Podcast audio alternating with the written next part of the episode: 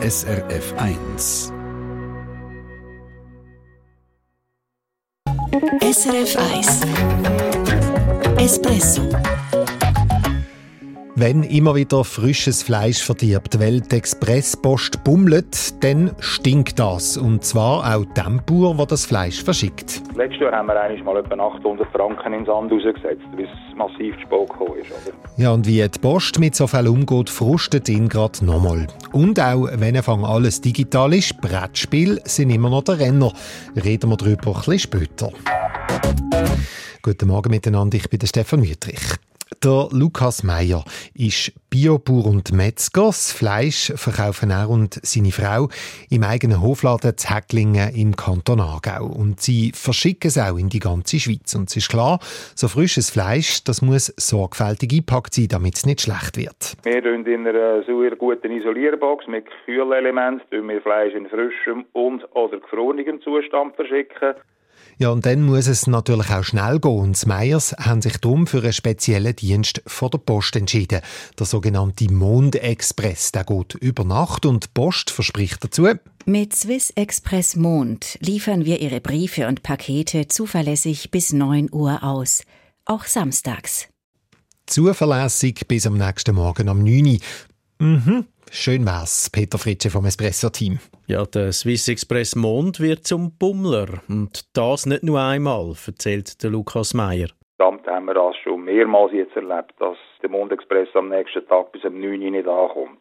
Statt am nächsten Tag, wie es Post verspricht, sagen die Frischfleischpäckchen nämlich erst einen Tag später ankommen. Und das sage ich einfach zu spät, sagt der Landwirt. Das Fleisch fängt an auftauen und schon gleich mal kann man es nicht mehr essen. Früher oder später, je nach Sorte. Bulle zum Beispiel ist ja ganz heikel. Eine mühsame Sache für den Lieferant und eine unappetitliche Überraschung für die, die die Päckchen mit dem auftauten Fleisch überkommen. Und die Post hat ihm auch nicht wirklich weitergeholfen. Ständig jemand anderes dran, dann weiss die eine oder nicht, was die andere gesagt hat, oder? Und den Schaden muss man dann selber tragen und im besten Fall tun sie einem das Porto zurückerstatten. Nur das Porto zurück, im besten Fall. Um die 20, 30 Franken je nach Gewicht. Meistens ist das ein Bruchteil von dem, was das Fleisch wert ist. Häufig über 100 Franken. Letztes Jahr haben wir eigentlich mal etwa 800 Franken ins Sand rausgesetzt, weil es massiv zu ist. Oder? Viel Geld für Seebar Meier. So ein Hofladen ist schließlich kein Grossverteiler.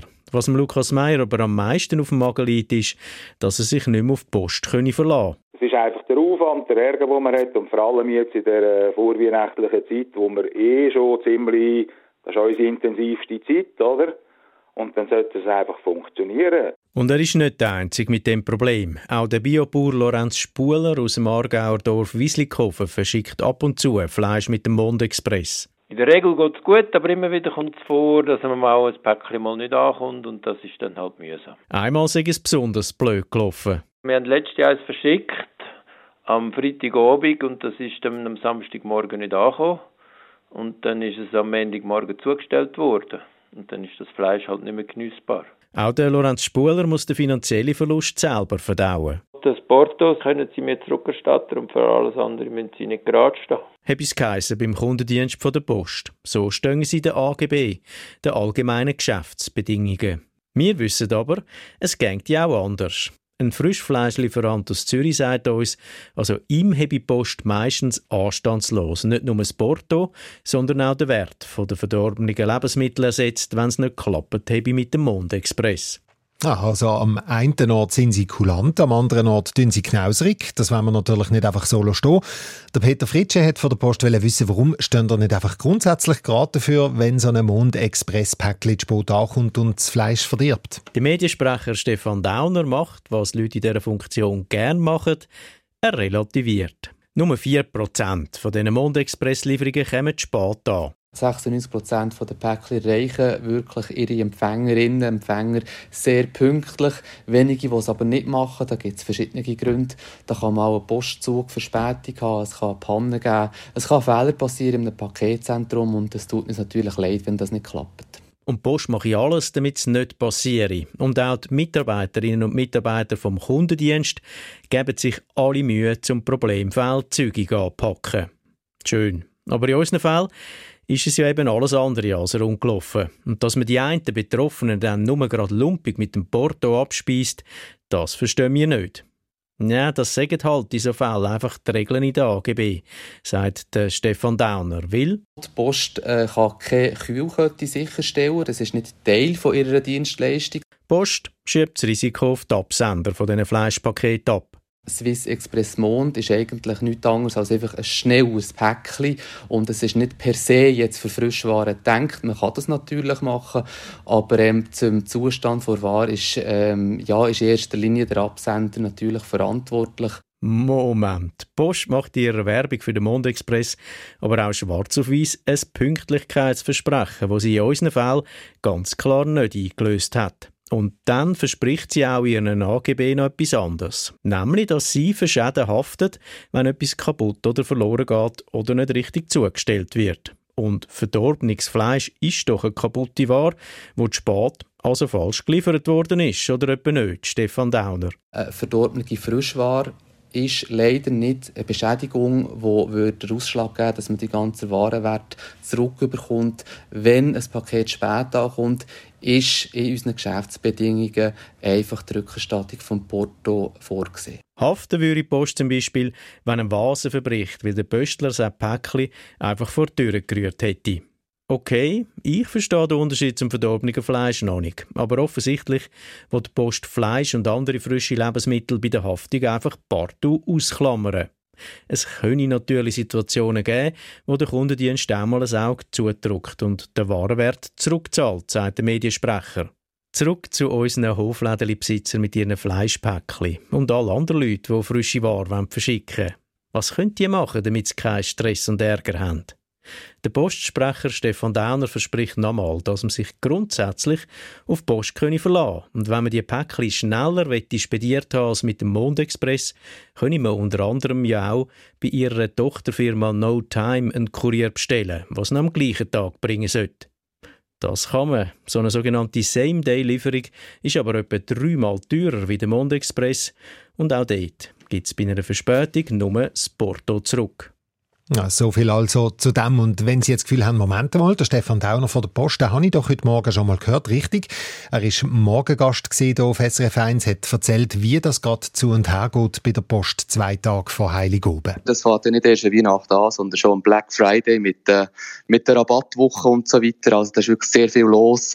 Ähm, das zum Teil auch Team äh, Vorgesetzte extra auf Zustelltour gehen zum Beispiel, aber auch in den Paketzentren äh, mal eine Nachtschicht machen machen und mithelfen, dass da wirklich alles ankommt.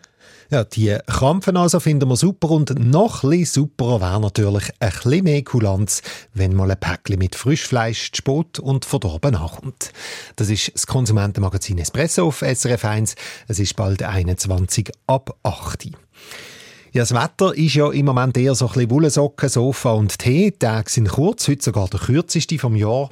Und man hat ja vielleicht auch wieder mal Zeit, zum ein Spiel machen. Und zwar habe ich es da jetzt nicht vom Gamen am Kompi oder so, sondern wir haben es von Brettspiel. Der Matthias Heim von der SRF Wirtschaftsredaktion hat mir gesagt, Brettspiele boomen.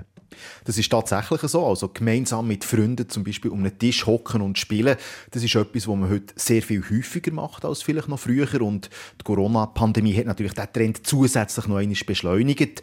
Und die Entwicklung ist etwas, was der Matthias Flückiger vom Drachennest zu Bern äh, feststellt. Das ist ein Laden, der auf Brettspiel spezialisiert ist. Es ist noch nicht so lange her, dass Spielen als Kinderbeschäftigung vielleicht angesehen wurde oder so ein Ding war für wirklich absolute Nerds. Da hat sich sehr viel verändert. Spielen ist sehr viel akzeptierter und ist jetzt wirklich eine akzeptierte Freizeitbeschäftigung für jede und, und jeden. Ja, was wir hier gehört haben, ist ein Ausschnitt aus der Sendung Trend, die du für SRF 1 gemacht hast. Die gibt es jetzt schon online, srfch-espresso oder dann morgen Morgen nach der Nacht auf SRF 1. Und Matthias Heim von der SRF Wirtschaftsredaktion, du schaust ja in dieser Sendung den Brettspielboom auch kritisch an. Wenn es nämlich um die Nachhaltigkeit geht, da kann man zum Teil auch ein Fragezeichen machen hinter die Spiele. Das ist so. Das betrifft vor allem eine gewisse Sorte von Spiel. Das ist die sogenannten Exit-Spiele. Äh, da löst man zusammen als Team einen Kriminalfall. Und die Eigenheit oder der Nachteil von diesen Spielen ist, dass man die eigentlich nur einmal brauchen kann. Gerade bei Exit ist es wirklich so, dass man diese Spiele auch zerschneidet oder Dinge faltet oder zeichnet auf das Spielmaterial und dass die in dem Sinn dann nicht mehr weiterverwendet werden können. Man kann die auch nicht weitergeben. Also das heißt auf Deutsch gesagt, man kann die nach einmal spielen fortschießen. Das ist tatsächlich so und gleichzeitig muss man es vielleicht auch ein bisschen relativieren, weil die Spiele die bestehen vor allem aus Papier und Karton, wo man also nachher im Altpapier entsorgen kann. Und es ist dann immer noch sehr wenig Material im Vergleich zu dem, was man vielleicht tagtäglich an Werbung im Briefkasten hat. Der Matthias Flückiger vom Drachennest hat mir ja auch gesagt, es gäbe durchaus Kundinnen und Kunden, die das stören, aber hankerum haben die Spiele eben auch einen Vorteil. Gleichzeitig führt das aber natürlich auch dazu, dass es Möglichkeiten gibt für Rätsel in diesen Spielen, die anders gar nicht denkbar wären. Also das führt natürlich auch dazu, dass das dann sehr vielseitig ist zu spielen, dass es sehr abwechslungsreiche Rätsel ermöglicht. Das ist also eine ziemlich neue Art äh, von Spiel. Manchmal verschwinden dann äh, so neue Spiele auch wieder sehr schnell. Von denen gibt es ein, zwei Auflagen, dann ist fertig.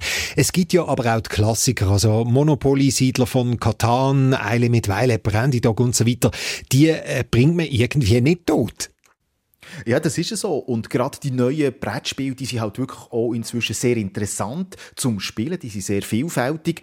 Und wenn wir vielleicht so einen Klassiker neben, nehmen, neben wie Monopoly, dann spielt man den halt vor allem, weil es ein Klassiker ist, weil man das vielleicht auch aus der Kindheit oder von der Kindheit her noch kennt. Aber äh, ehrlich gesagt ist es bis zu einem gewissen Grad auch ein, ein langweiliges Spiel. Und ich bin nicht sicher, ob das Spiel, wenn es heute rauskäme, äh, angesichts von der grossen Vielfalt, die es eben heute gibt, auch noch tatsächlich eine Chance hätte. Und nachher kommt natürlich dazu, dass ähm, je nach Titel es auch immer wieder Erweiterungen gibt. Also bei Siedler von Katan äh, ist es zum Beispiel so. Da kann man sich dann wirklich auch nachher sehr lang in diesen Welten innen bewegen. Oder aber es gibt auch immer von außen wieder neue Einflüsse, die auf die Brettspielwelt äh, zukommen, einen Einfluss haben. Eben. Äh, denken wir zum Beispiel an, an James Bond-Film Casino Royale, der vor ein paar Jahren ist. Da wird äh, Poker gespielt in diesem Film und der Film hat dann tatsächlich auch in der Spielwelt einen Pokerboom ausgelöst, der bis heute eigentlich anhält. Der Matthias Heim aus der SRF Wirtschaftsredaktion schaut für uns also in die Welt der Brettspiel. Reinhören morgen Morgen nach der Nacht hier auf SRF 1 oder jetzt schon auf srfch-espresso. Dort hören Sie dann auch, wie das eigentlich geht, ein Spiel machen. Der Matthias Heim hat nämlich auch mit einem Spielentwickler geredet, einem von der erfolgreichsten. SRF 1 Espresso Eine Sendung von SRF 1. Mehr Informationen und Podcasts auf srf1.ch.